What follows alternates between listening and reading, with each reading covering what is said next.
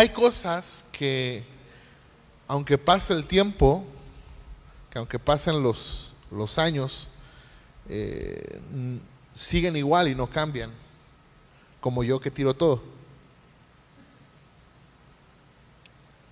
Eso no cambia, siempre ando tirando todo. Y hay cosas que ni con la cultura, ni con los nuevos movimientos ideologías eh, cambian. Son como que las mismas historias, los mismos dramas, las mismas mentiras. eh, y cuan- cuando se, se relatan, ¿verdad?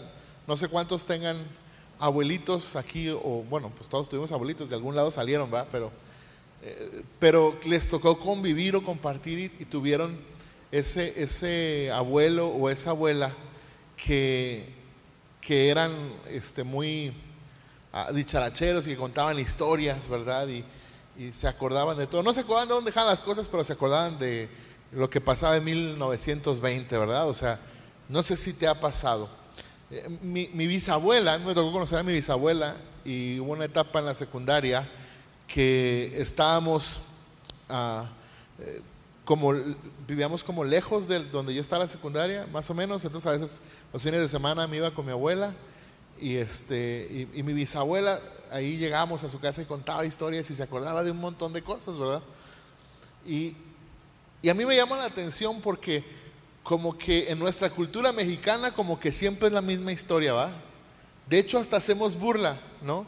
Nos burlamos los mexicanos como de las mismas historias. Por ejemplo, cuando alguien, y per- no, perdón, no quiero so- sonar ofensivo, de verdad, no, no quiero hacerlo, pero, pero la manera en que nosotros lo, lo tomamos hasta de burla es que cuando alguien no conoce a su papá, generalmente, es más, usted me va a ayudar con, el- con, la referencia.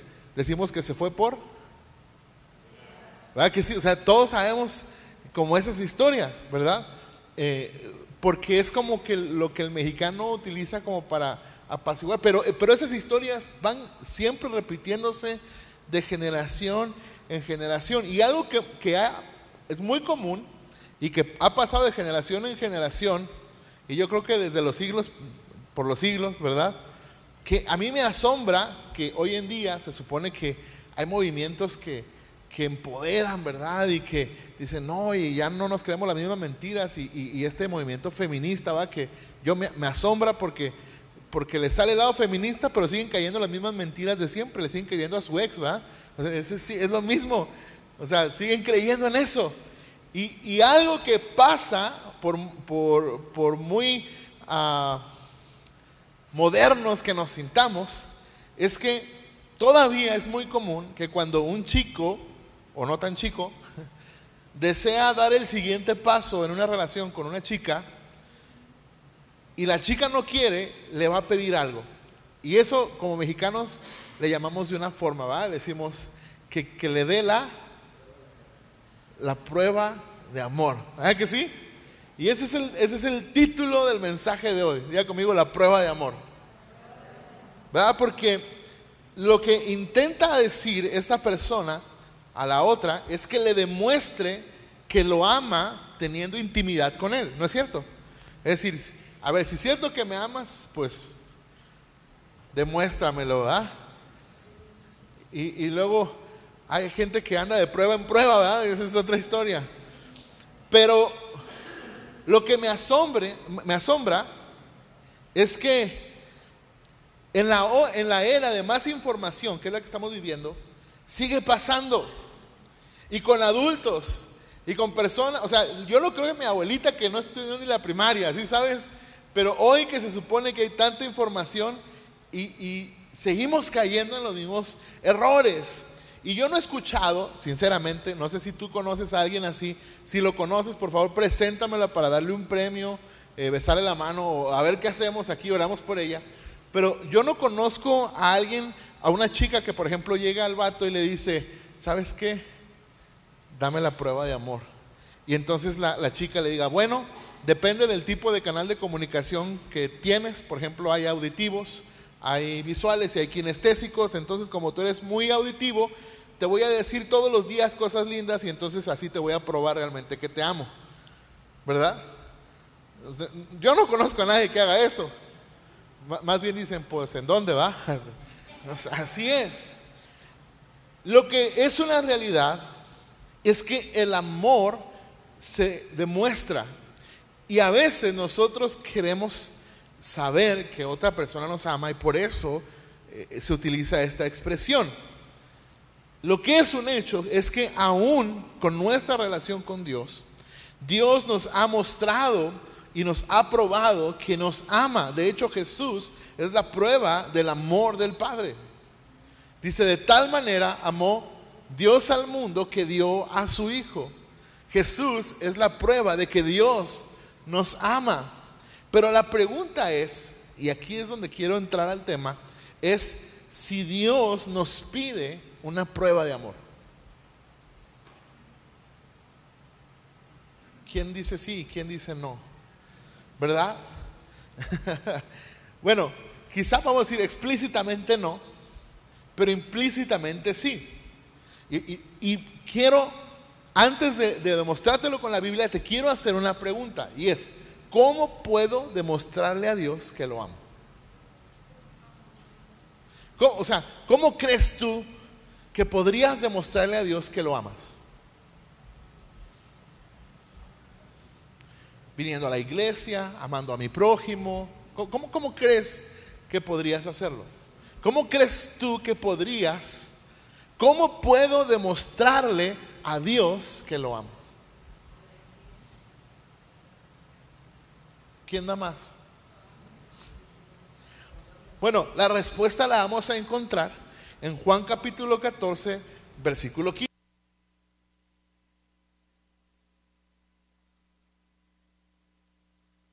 14, 15.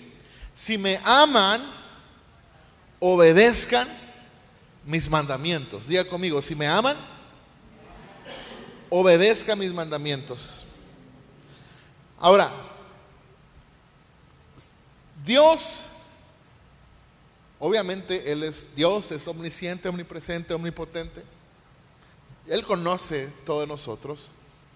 Pero creo que a veces Dios nos, nos, pide ciertas cosas para que nosotros nos demos cuenta de nuestra situación y de nuestras circunstancias. Por ejemplo, Dice la Biblia que Dios hizo que Israel durara 40 años en el desierto para mostrar lo que había en su corazón. Ahora pregunto, ¿será que Dios no sabía lo que había en el corazón de Israel? Sí sabía, pero tenía que hacerlo evidente, que ellos se dieran cuenta que su corazón seguía en Egipto, que seguían deseando las ollas de carne, que seguían deseando el agua de Egipto. Ahora, Jesús es Dios y obviamente sabe si le amamos o no. Pero a veces en nuestra religiosidad creemos que nuestras obras son una muestra de amor, pero intentando ganar el amor de Dios cuando no funciona así. Es decir, Dios nos amó primero y la manera en que nosotros vamos a demostrar que amamos a Dios es obedeciendo sus mandamientos.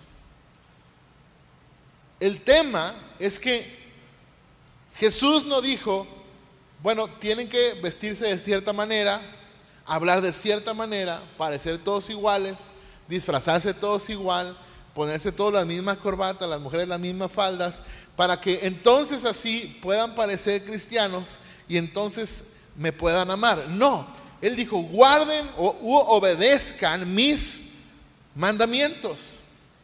La manera en que yo demuestro amor a Jesús, y, quiero ser muy cuidadoso con lo que voy a decir, porque ni siquiera el enfoque está en los mandamientos, sino el enfoque está en la obediencia. ¿Me explico? Porque hay gente que se enfoca en los mandamientos y termina distorsionando los mandamientos. Tanto así que Jesús tuvo que explicar que dijo, han escuchado que se dijo no matarás, pero cualquiera que le llame idiota a su hermano será culpable de homicidio. ¿Cuántos homicidas hay aquí? Ahora, esta no es una idea que Jesús dijo al azar. Eh, eh, Dios en el Antiguo Testamento, en Oseas capítulo 6, versículo 6, escucha cómo dice esta traducción, la traducción del lenguaje actual, dice, ustedes me traen ofrendas, pero eso no es lo que quiero. Lo que quiero es que qué? Que me amen y me reconozcan como su Dios. Y, esto me, pone a pensar, porque a veces decimos, Señor, es que yo te amo tanto, ¿no? Es que yo amo tanto a Jesús porque dio su vida por mí. Ay, siento tan bonito cuando veo la pasión de Cristo en Semana Santa que me hace llorar. Ay, es que ahora que estoy viendo The Chosen, que por cierto se la recomiendo, buenísima serie. Ay, es que cuando veo The Chosen, ay, qué bonito es Jesús, cómo me enamoré de él. A lo mejor se te hizo guapo el actor también, ¿verdad? Puede ser. Pero lo que demuestra este pasaje es que la gente tiene la idea que las ofrendas, yo te voy a explicar cómo este término de ofrendas, que los sacrificios es una muestra de amor a Dios y no lo es. Cuando nosotros hacemos cosas para ganar el favor de Dios, esa es una, manera de ofrecer sacrificios sin amar a Dios. Te, explico cómo funcionaba. Dios dice, Él establece un sistema sacerdotal y sacrificial. ¿Estamos de acuerdo? Él establece tres tipos de leyes, ¿verdad? Porque luego hay gente que no, no sabe diferenciar entre las leyes que hay en el Antiguo Testamento y luego dice, no, es que todo el Antiguo Testamento es la ley y el Nuevo Testamento es la gracia. A ver, ¿y por qué en el Nuevo Testamento dice la ley de Cristo o la ley del Espíritu Santo? Ah, ya me los agarré en curva, ¿verdad? Entonces, en el Antiguo Testamento hay tres tipos de leyes. La ley civil, la ley ceremonial, ¿verdad? Y la, la ley, este, ay, se me fue el nombre lo tengo aquí en la punta de la lengua. A ver, los teólogos, sacrificial. Entonces, sacerdotales, esa es la que estaba buscando. El punto es que cuando establece esta ley, este sistema de sacerdocio y de sacrificios, Él establece que que obviamente al cometer errores, al cometer pecados, se tenían que sacrificar animales para pedir perdón. Entonces, el pueblo tenía como un sistema eh, diferentes tipos de ofrendas y así, pero la que me interesa recalcar es la, la ofrenda por la expiación de los pecados, que es la que tiene relación con el sacrificio de Jesús donde se sacrificaba un cordero sin mancha, ¿verdad? Para la expiación o para el perdón de los pecados. Su sangre se presentaba en el propiciatorio del, lugar santísimo, el sumo sacerdote la entregaba, si era aceptada por Dios, la gloria de Dios descendía sobre ese lugar y había un año de perdón. El tema es que cayeron en esta actitud. Decían, pues hay que vivir como sea, que al cabo ya cuando venga el día de la ofrenda, pues ya presentamos nuestra ofrenda que al cabo Dios nos va a perdonar. Entonces Dios en Osea les dice, no, no, espérenme, están equivocados carnales.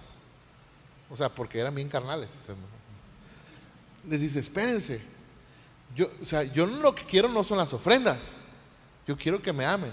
Las ofrendas era por si se equivocaban, había una manera de reconciliarnos. Pero, pero ustedes ya la agarraron de diario. Y decimos, no, que al cabo Dios me perdona, ¿verdad? Dicho sea de paso, hay cristianos así, ¿verdad?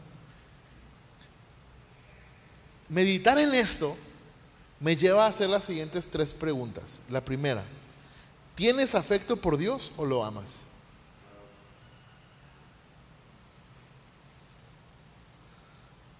Porque decimos, ah, es que siento tan bonito cuando voy a la iglesia. Es que yo quiero tanto a Jesús. Es que, ay, no, yo, es más, a todos los veo bonitos en la iglesia. ¿Tienes afecto o amas a Jesús? Porque a veces confundimos un, sentimiento de afecto por, eh, o sea, en lugar de el amor. ¿Cómo es posible que podamos decir que amamos a Dios Y en lugar de obedecer sus mandamientos, solo decimos, es que yo amo a Dios porque siento tan bonito cuando voy a la iglesia. Aló. La segunda pregunta que me surge es, ¿tienes interés o amor?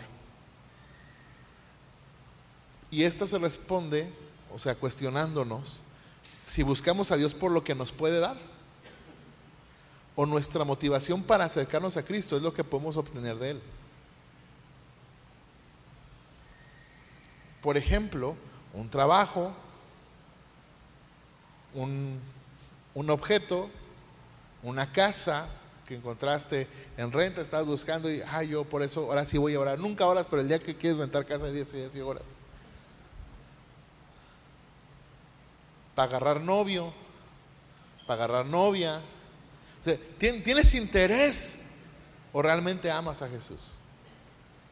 Y la tercera, que me parece que es la más peligrosa, y es, ¿tienes simpatía por la iglesia o amas a Dios? ¿Qué es tener simpatía por la iglesia? Me gusta la iglesia, se pone chido los domingos, vengo, canto, alabo, danzo, bailo, doy vueltas, remolineo, doy maromas, grito alegremente para Cristo y todas esas cosas. Y saliendo de este lugar, vivo exactamente como si no conociera a Jesús. Entonces tengo simpatía, siento bonito aquí. Eh, estaba viendo un video de una persona que quería entrar a una iglesia para, para criticarla, ¿verdad? Y, él dice, no, la verdad es que ahora, o sea, él dudaba de la existencia de Dios, dice, ahora realmente, o sea, sentí cosas que me hacen dudar de mi postura anterior. Creo que, creo que Dios es real. Pero la conclusión fue muy triste, fue, pero no quiero ir porque no quiero cambiar de vida. Entonces, tuvo simpatía por la iglesia, pero no un amor verdadero por Dios. Si nosotros preguntáramos, ¿cuál es la prueba de amor que, con la cual podemos demostrar a Dios que le amamos? Es la obediencia. Y hay una historia en la Biblia que nos muestra qué tan importante es para Dios la obediencia. Y esta historia se da cuando el rey Saúl está peleando contra un pueblo llamado Amalek. Amalek es un pueblo que había atacado a Israel mientras ellos iban por el desierto. Recuerda que cuando iban por el desierto ellos eran nómadas, no había guerreros, no tenían ejército. Y Amalek dice literalmente que los rodeó y los atacó por la espalda.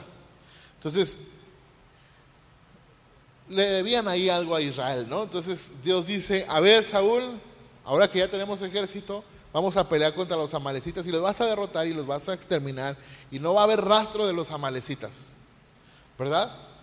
Y entonces le dijo, no tomes nada, porque en cada guerra había que tomar el botín. El botín de guerra pues tomaban lo mejor, ¿verdad? Tomaban eh, esclavos, eh, el oro, o sea, el, el ganado, todo eso.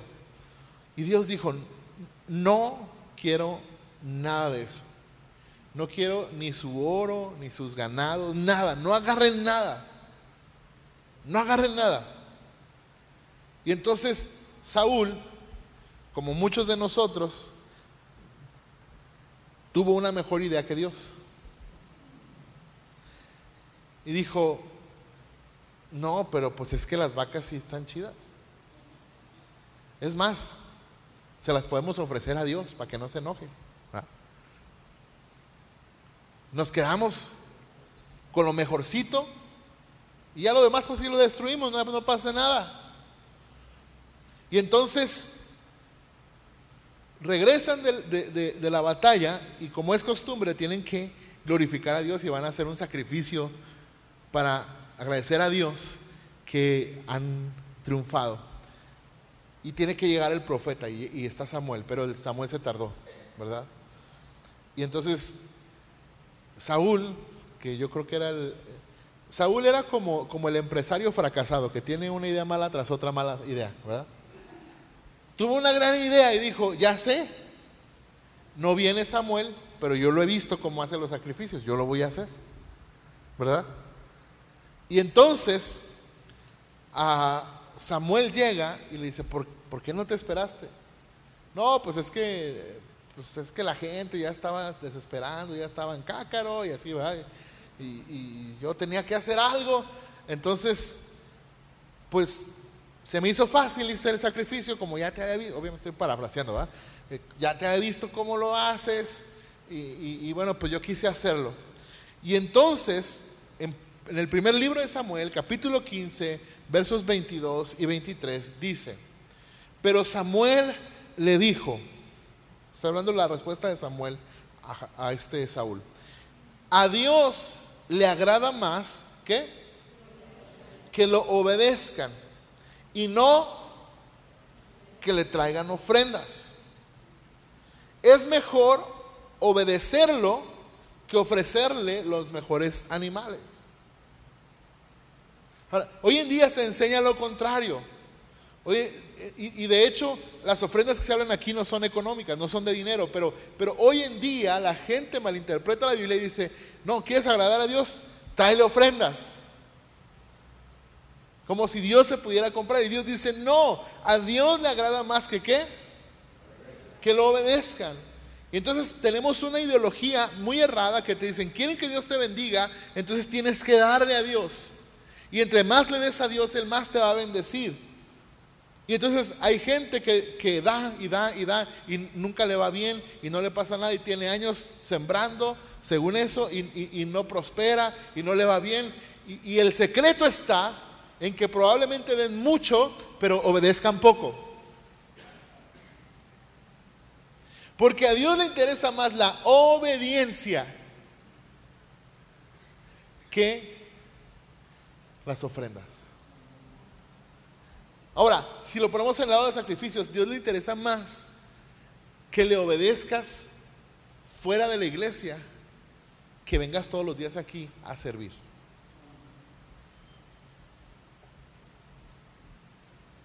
Claro, si podemos hacer las dos cosas mejor, va. Pero a veces somos buenos para crear personajes. Y somos muy lindos aquí todos. Pero salimos de este lugar y pareciera que no conocemos a Dios. Y Dios dice, hey, me agrada más que me obedezcan. Y eso es muy interesante, mis amados, porque si hay algo que la cultura posmoderna quiere inhibir es la obediencia.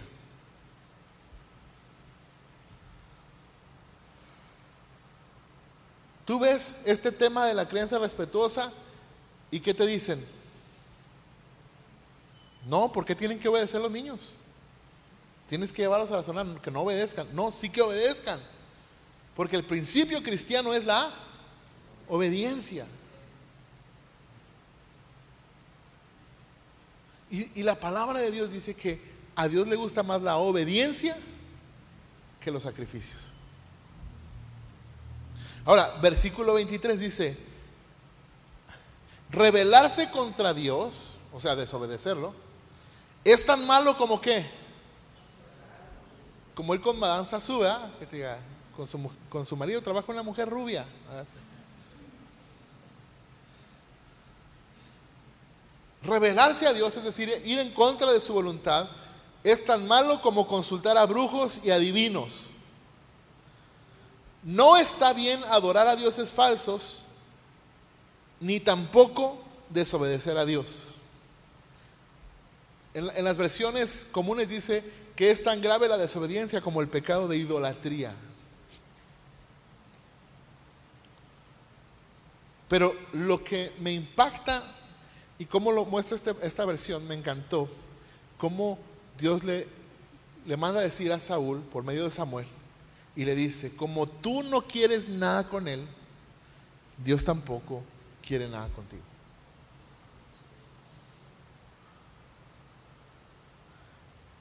Ahora, yo sé que podemos poner muy teológico y decir, bueno, ese es el Antiguo Testamento, desarrollo. Está bien. El punto es que no podemos negar que la obediencia es un principio que demuestra nuestro amor por Dios, por Dios. Porque Jesús dijo, Nuevo Testamento, si me aman, obedezcan mis mandamientos. Por lo tanto, yo puedo concluir que la prueba de amor es la obediencia.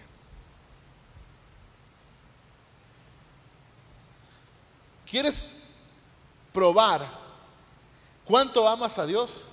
No a Dios, porque Dios conoce tu corazón, pero tú quieres darte cuenta, quieres hacer un ejercicio de introspección y darte cuenta si realmente amas a Dios. Mira cuánto le obedecemos. Ahora, no quiero que suene un mensaje que ya ven, todos se van a ir al infierno por desobedientes. No, tampoco. ¿Verdad? Es como el, como el predicador que dijo, si hoy viniera el Señor, ¿cuántos se fueran con Él? A ver, ¿cuántos se fueran con Él? ¿Y cómo? Mire, vamos a tener que dar clases de teología. Si ha confiado en Jesús, usted se va con Él. Así de fácil. Pero como creemos que la salvación es por obras, nos hacen sentir culpables porque decimos, sí, la neta no, no soy como, como quisiera ser, pero claramente la Biblia dice que el que comenzó la buena obra en nosotros la perfeccionará hasta el día de Cristo. Entonces la prueba de amor es la obediencia. Ahora, te voy a hacer una pregunta. ¿Nosotros somos perfectos? No. Nosotros todo lo que hacemos lo hacemos completamente bien. Nosotros podemos decir, yo amo de una manera perfecta. ¿Verdad que no? Entonces nosotros vamos profundizando y caminando en nuestro amor por Dios. Nadie puede decir, Señor, yo tengo dos días en la iglesia y ya te amo tanto, yo cumplo todos los mandamientos. No, la verdad es que vamos luchando contra nosotros mismos. Vamos luchando contra nuestra carnalidad y contra nuestra naturaleza pecaminosa. Y todos los días vamos luchando y luchando y luchando. Y, hasta el Pablo dijo, lo que no quiero hacer, eso hago. Pobre de mí, miserable de mí. Y, y yo también me siento miserable porque a veces lo que no quiero hacer, eso hago. A veces nuestra boca trabaja más rápido que nuestra mente. Y cuando dijimos lo que no queríamos decir, después decimos, ¿por qué lo dije? Ahora, probablemente diríamos, es que no amas a Dios porque la Biblia dice que debemos como cristianos aprender a refrenar la lengua, ¿va? Eso sería obedecer a Dios, refrenar nuestra lengua. Sí, pero vamos aprendiendo. Es decir, lo que quiero decirte es que este no es un mensaje para acusarte decirte, ya ves, todos somos desobedientes, ya valimos queso todos. No, es decir, quiero animarte a que profundicemos en nuestro amor por Dios, como obedeciéndole. Y no lo vas a lograr de la noche a la mañana. Y no vas a cumplir todos los mandamientos de aquí a la noche. ¿Aló? Es más, hay muchos que han abandonado la fe porque se han sentido indignos y porque dicen es que no lo puedo lograr. Claro, porque les enseñaron que del, día a la noche tenían que eh, cambiar. Eso no se puede, porque si no, ¿dónde está la obra del Espíritu Santo? ¿Has visto las referencias de Dios hacia su pueblo? Él dice, yo soy el alfarero, le dijo un profeta, ve a la casa del alfarero y te voy a demostrar cómo, cómo trabajo yo. ¿Verdad que sí? Y, dice, estaba trabajando el alfarero y dice, y en sus manos se le echó a perder el barro. O, o sea, Dios está diciendo, yo te voy a enseñar cómo yo trabajo. Y, y a veces nos echamos a perder en las manos del Señor aunque sea el Señor que nos está trabajando, nos echamos a perder. Pero la cosa es que a Él no le cuesta nada volver a formar la vasija de la nada. Ahí es donde nos muestra su misericordia. Yo una vez estaba, creo que mi esposa me acompañó, estábamos con este, ah, en una conferencia que dio este cuate de Tlaquepaque, ¿cómo se llama? El, el alfarero que es muy famoso de Tlaquepaque. Padilla se apellida. ¿Paco Padilla o Rodo Padilla? ¿Paco? Ok. ¿Eh? No, Rodo. Paco, ¿va? Bueno, ese cuate es cristiano. Y, da una conferencia y, te está explicando, y tú lo estás viendo, y es súper emocionante porque estás viendo, eh, te está explicando el pasaje del alfarero y el barro, así, con, barro, y está haciéndolo. Y, llega un momento donde está haciendo una, una vasija tan bonita Que tú dices, ¿cómo le hace este cuate? Porque de verdad empieza, le empieza a echar agua y así, te explica todo, no te acuerdas, mi amor. Y le empieza a hacer así y está tan bonita, y dice, y de repente se echa a perder y le hace así y destruye toda la, toda la, la vasija, ¿verdad? Y luego dice esta expresión, dice, pero Dios la toma y la vuelve a formar. ¡Wow! Entonces, eso me muestra que nosotros en nuestra imperfección dependemos absolutamente de su gracia. Y que la obediencia no es meritoria, es dependiente de su gracia. Es decir, Señor, ayúdame a obedecer. Quiero animarte a que dependas de Cristo para obedecerlo. Quiero animarte a que no digas, no, es que yo no obedezco a Dios porque me faltan este, este, este, este, y me cuesta más este. Sí, a todos. Pero justamente Jesús, en este pasaje donde dice, si me aman, guarden mis mandamientos, y tú lo lees todo, está hablando de que se va a ir. De hecho, ese, ese capítulo comienza diciendo, en la casa de mi padre hay muchas moradas. Y aquí voy a preparar un lugar para que donde yo estoy, ustedes también estén. Y comienza a hablar de lo que va a pasar y comienza a hablar del futuro. Y en medio de esa disertación dice, y si me aman, guardan. Es como diciendo, yo me, yo me voy a ir, no voy a estar aquí, pero si me quieren demostrar que me aman cuando yo no esté aquí, guarden lo que les estoy diciendo, obedézcanlo. Y luego inmediatamente después dice, pero no los voy a dejar solos, no los voy a dejar huérfanos, les voy a enviar al Espíritu Santo al consolador para que los guíe a toda verdad. Entonces, este, este, tema de la obediencia es maravilloso. Porque no es una obediencia meritoria, es una obediencia dependiente de la gracia de Dios. Donde tú le dices, Señor, lo he intentado una y otra vez y no puedo, y fallo, y fallo, y fallo. Pero yo te pido que tú me ayudes a obedecer.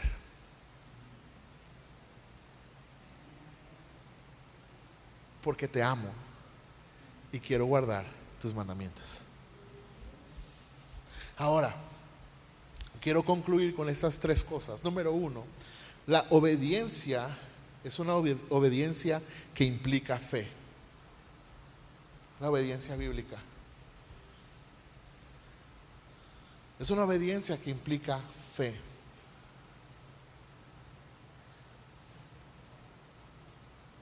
¿Alguien recuerda la historia de Abraham? ¿Cómo, ¿Cuál es el apodo de Abraham? A mí me encanta porque a Dios le, encanta poner apodos, ¿verdad? Es más, hay gente que, que habla de Pedro, ¿verdad? Y ni saben que Pedro era el apodo. ¿Sí saben que Pedro era el apodo de Pedro? ¿Sí sabía o no sabía? ¿Cómo se llamaba el Pedro? Simón. Simón, ¿verdad? Sí se llamaba Simón. De hecho, cuando, cuando te digan, Oye, vamos al cine, Simón el que le negó.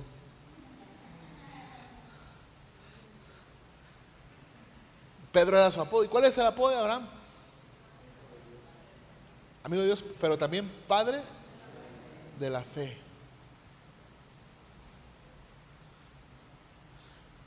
O sea, ¿por, qué dice Hebreos que, que le fue tomada por justicia su fe? ¿Por qué lo dice Hebreos? Porque obedeció. ¿Qué obedeció? Dijo, sal de tu tierra y de tu parentela y vete a la tierra que yo te mostraré. Ahora, fíjate bien, te, voy a poner un ejemplo para que veas que la obediencia implica fe. Imagínate que Dios te dice, perdona a esa persona que te ofendió para que tú seas libre. ¿Cómo, Señor? Pues, ¿quieres ser libre? Perdona. Tiene dos opciones, obedecer o desobedecer. Pero si obedeces, implica fe. Confianza en la palabra que Dios te dijo, que al perdonar ibas a ser liberado.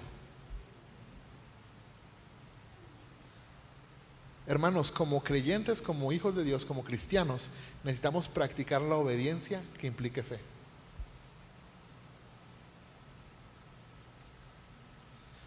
¿Qué es una obediencia que implique fe?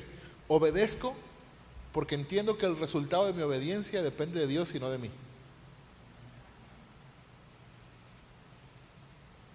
¿Aló? Dios, en lo particular, a veces nos ha demostrado que en los momentos más difíciles Dios los usa para bendecirnos.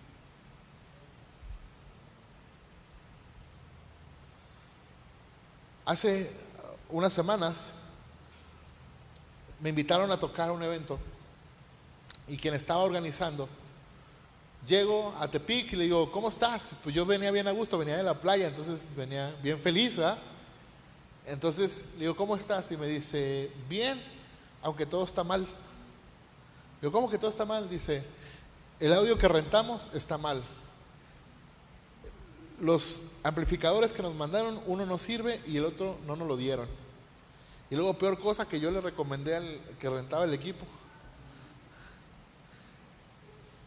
Y yo, ¿cómo crees? Y ahí me tienes hablando y todo. Y todo está saliendo, de verdad, dice, teníamos todo, todo listo, todo preparado y todo está saliendo mal. El ingeniero de audio se puso sus moños y como que se enojó y ya no quería este, como que pensó que iba a ser muy fácil y le pusieron a trabajar y ya no le gustó. Entonces estábamos así y de repente le, suelto esta palabra y le digo, ¿sabes qué? Que a veces Dios nos hace como ajedrez.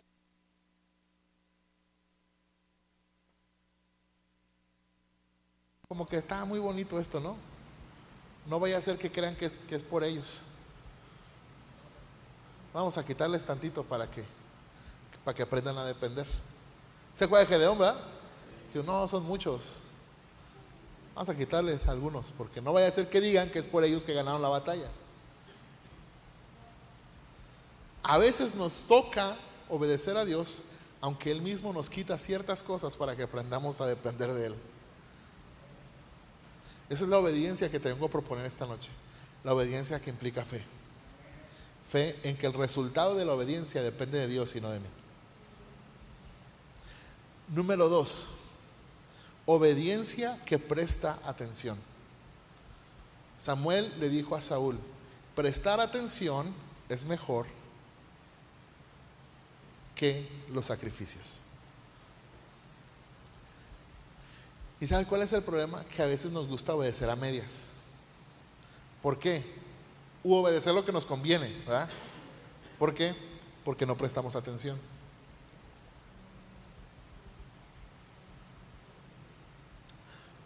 A veces yo digo, Señor, no prestan atención ni a la prédica, quieres que te presten atención a ti.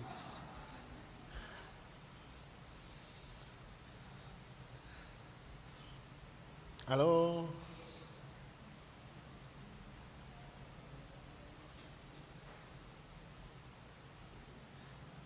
Necesitamos poner atención qué es lo que Dios está hablando. yo estoy seguro de algo. Dios no necesita intermediarios. El único mediador entre Dios y los hombres es Jesucristo hombre, dice la Biblia. ¿No es cierto? Si tú llegas conmigo y yo, como dicen los de la prosperidad, lo declaro y lo decreto, que si tú llegas conmigo y me dices, pastor, ore por mí, porque a usted lo escucha más Dios, le voy a decir, no voy a orar, nomás por eso no voy a orar. Porque a mí Dios no me escucha más que a ti. Ahora, si tú me dices, ore por mí porque me gustaría que alguien orara por mí porque me hace sentir amado, claro, con mucho gusto. Hasta un abrazo te damos, te, te hacemos bolita aquí, echamos un montón, no importa. Pero si el motivo es porque crees que Dios escucha más a otros que a ti, estamos en un error. Porque entonces tendríamos que determinar que Dios tiene hijos favoritos.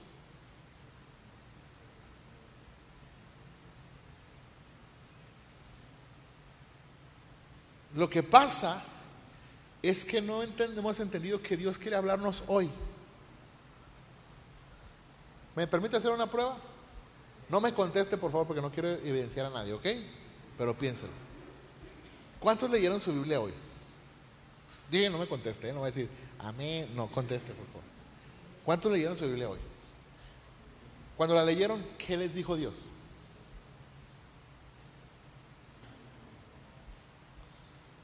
Ahora, si no la leíste, pues no te va a hablar.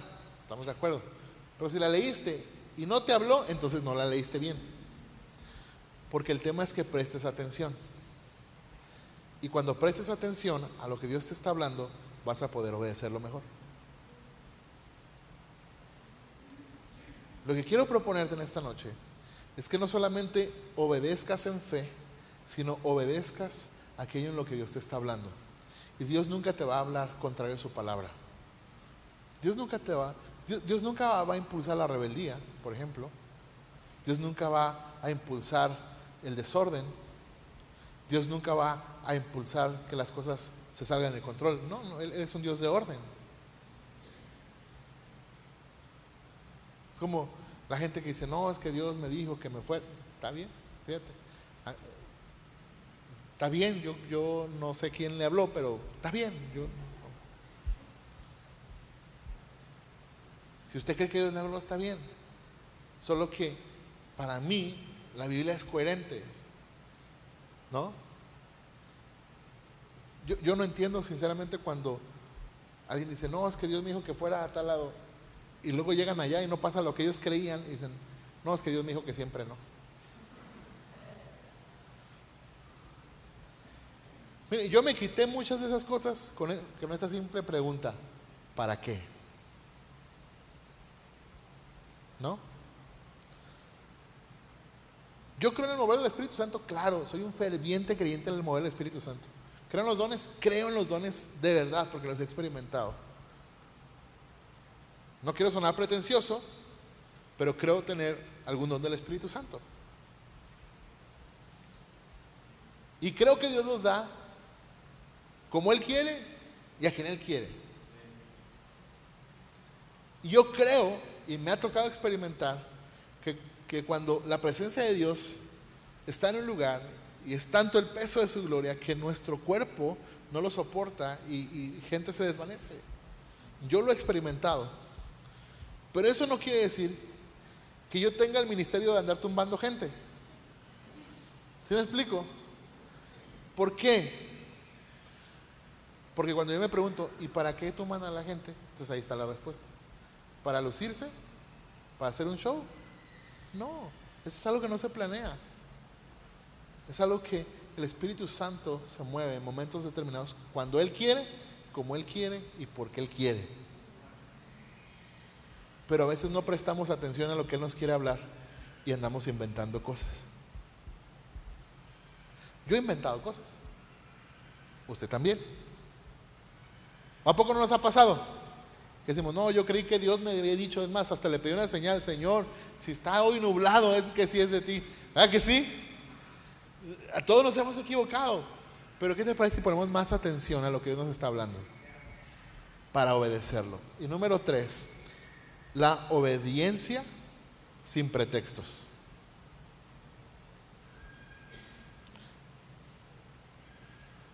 Porque el Samuel llegó y le dijo, oye Saúl, te manchaste ahí andas quemando animales. Pero andas guardando animales que Dios dijo que desecharas. Guardaste lo mejor. Y entonces, ¿sabes qué dijo Saúl? ¿Sí sabe o no sabe? Dijo, Señor, es que la gente, ya ves cómo es. Dijeron, no, no, pues hay que guardar las, las vaquitas y hacemos una ofrenda al Señor. Es exactamente el mismo pretexto que puso el Adán, ¿verdad que sí? se acuerdan o no se acuerdan? Que le dijo, Adán, ¿qué hiciste? No, pues la mujer que tú me diste. O sea, todavía, fíjate, el Adán no solo le echó la culpa a su mujer, le echó la culpa a Dios. Casi, casi le dice, Señor, si no me hubieras dado a esta mujer, no hubiera pecado. Pero cuando desobedecemos, somos buenos para poner pretextos. ¿Por qué no perdonas? No, pues es que me hizo. ¿Por qué no amas a tu prójimo? No, pues es que si vieras cómo es el prójimo. ¿Por qué no te entregas por tu esposa? Porque así dice la Biblia, ¿va? Digo, eso se, debe obedecer. Porque uno dice obedecer y se, se, imagina, no, pues no matarás. No, no, Dice ahí, hombres, amen a sus esposas como Cristo amó a la iglesia y se entregó por ella. ¿Por qué no te entregas por tu esposa? No, es que si la vida es el carácter que tiene, pues. Somos buenos para poner pretextos. Mujer, ¿por qué no honras a tu esposo? No, pues es que ya ves cómo es, y ya le estoy diciendo. ¿Por qué ponemos pretextos? ¿Por qué no hablas bendición sobre tus hijos? No, que aprendan, yo así aprendí, que no ¿Por qué no hablas bendición sobre ellos? Somos buenos para poner pretextos. La pregunta sería, ¿cuál es tu pretexto para no obedecer a Dios? Es más, te reto. ¿Verdad o reto? Ah, cierto. Te reto. Yo estoy seguro que Dios te está hablando en esta temporada de algo que quiere trabajar en tu corazón. Y si no has sabido distinguir o discernir su voz, te lo voy a poner bien fácil. Eso con lo que has estado batallando en esta temporada y que parece que está duro y dale y duro y dale y duro y dale y duro y dale y que quieres salir de ahí y que vuelves a lo mismo, creo que Dios te está hablando que tienes que rendir cierta área de tu vida a Él. ¿Aló? Y yo te reto a que pienses en este momento qué pretexto le has estado poniendo a Dios para no obedecer sobre aquello que te ha estado hablando.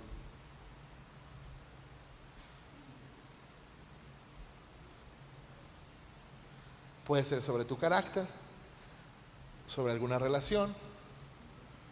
Hay personas que Dios nos dice,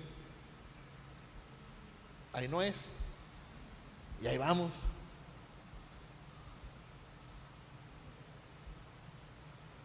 Aló. Y le ponemos pretexto de, no, pero es que a veces somos hasta más buenos que Dios. Mira, a veces nos creemos tan más buenos que Dios que le hubiéramos perdonado al diablo, yo creo.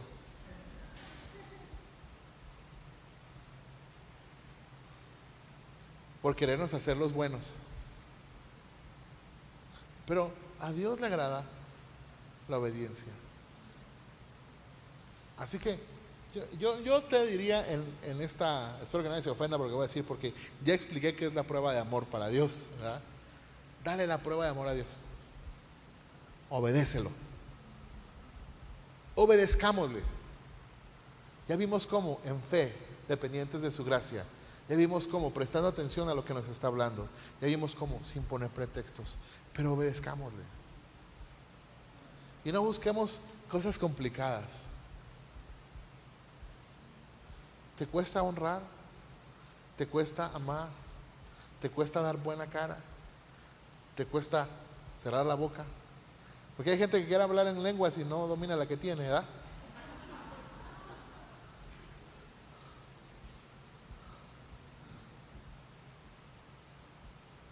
Obedezcamos en esas pequeñas cosas, pero hagámoslo con fe, prestando atención y sin pretextos. ¿Qué te parece si hoy cuando llegues a tu casa honras a tu esposo? ¿Por qué no tratas bien a tu esposa? ¿Por qué no bendices a tus hijos? ¿Por qué no honras a tus padres? ¿Por qué no al salir de este lugar le invitas un pan a alguien? ¿por qué no le invitas unos tacos al pastor? No, no, tacos al pastor, sino tacos al pastor. Los cuñados.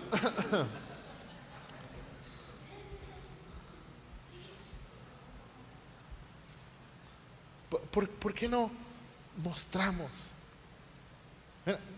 ¿Alguien te cae gordo? La neta.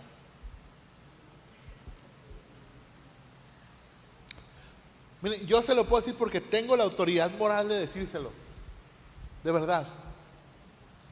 Cuando alguien te caiga gordo, ve, míralo a los ojos, pero frente a frente, y dile francamente, dile, me caes gordo. ora por mí. Sí le he platicado que uno de mis mejores amigos, y quiero confesar, y lo digo públicamente, el único que me ha demostrado, el único que me ha demostrado tener ética pastoral, es un amigo que yo fui con él y le dije, me caes bien gordo. Y ahora es de mis mejores amigos pastores.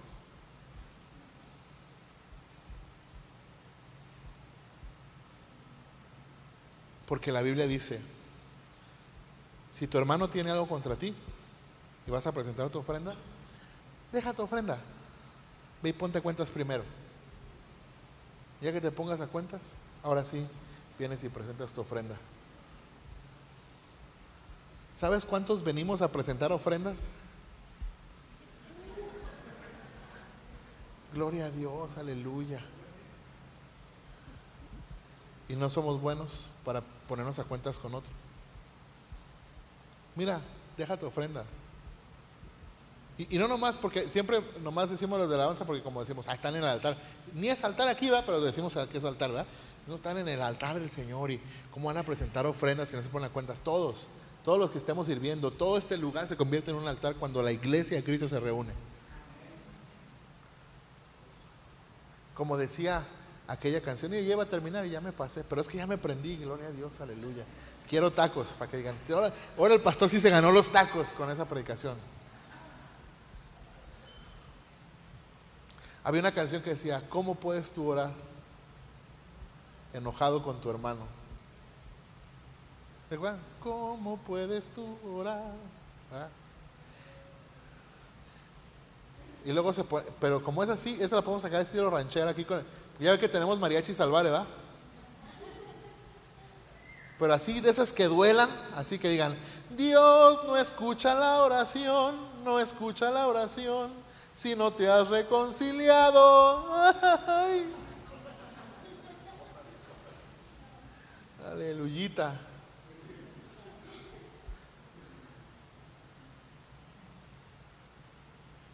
¿Por qué no obedecemos? Pero vuelvo a decir, recuerda que la obediencia no es meritoria. No es un mérito tuyo obedecer. Es por la gracia del Señor con su ayuda, con la ayuda de su Espíritu Santo. Y yo sé que ya es tarde, quizá quería que cantáramos algo, pero, pero quiero cerrar con esto. Solo un reto para que cuando salgas de, de aquí te vayas con esa pregunta. Y es, ¿qué esperas para obedecer?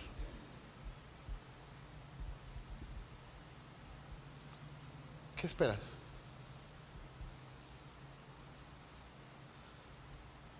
A veces decimos, no, ya que cambie el otro, ya que me piden perdón, ya que, no, no, ¿qué esperas tú para obedecer? Para honrar, para bendecir, para ser generoso. ¿Qué esperamos para obedecer?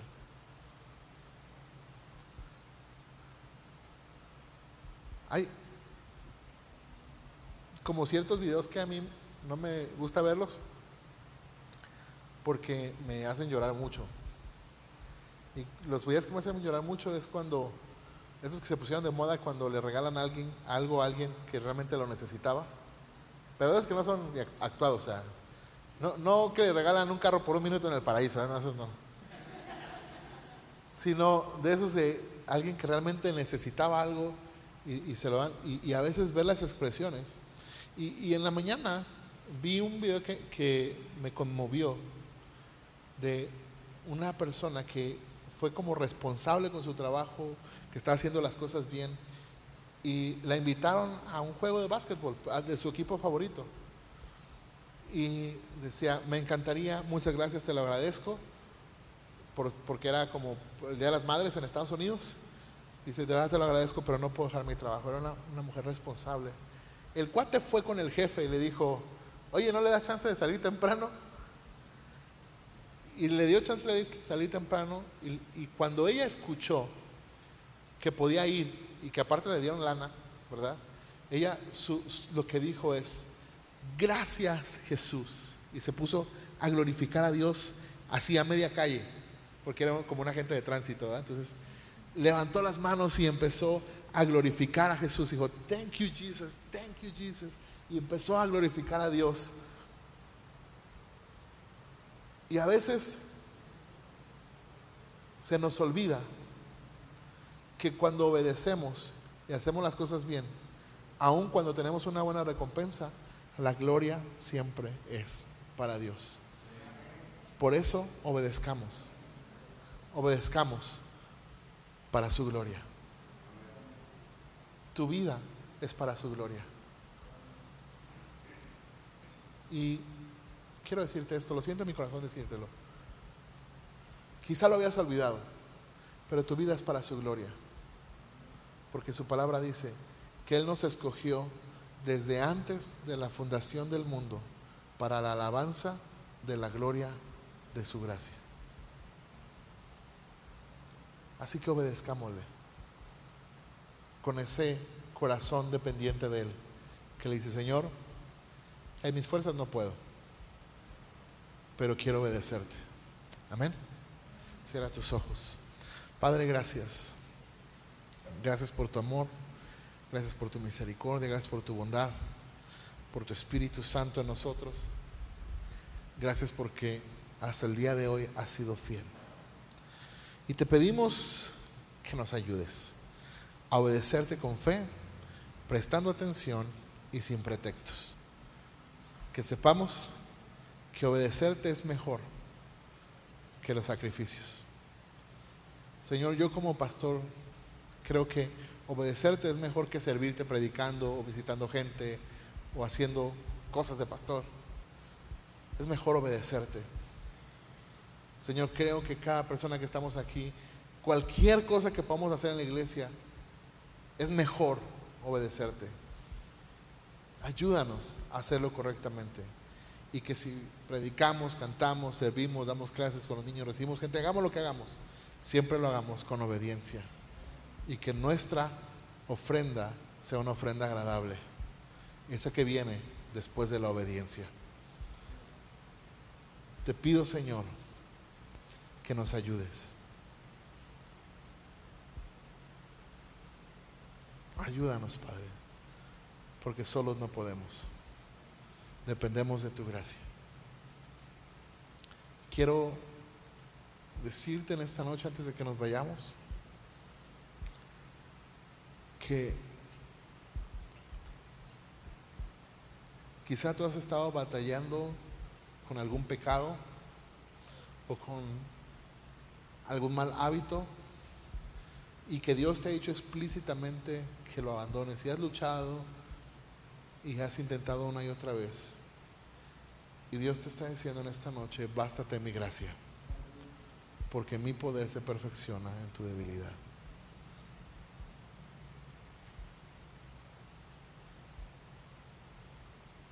Padre, gracias. Gracias porque Sé que tú nos hablas, nos amas, nos bendices y nos muestras tu amor de tantas maneras. Dios, gracias. Porque hemos aprendido, Señor, que a veces no podemos obedecer porque lo hemos hecho en nuestras propias fuerzas. Pero hoy yo creo que salimos de este lugar con una nueva perspectiva, con la mente renovada y dispuestos a obedecerte, dependientes completamente de tu gracia. Te damos gracias, te damos la gloria, la honra. Llévanos con bien a casa, permítenos continuar con tu bendición y siempre, Señor, reflejando el amor de Cristo a quienes nos rodean. Te damos la gloria, la honra y la alabanza en el nombre de Jesús. Amén y amén. Amén, amén.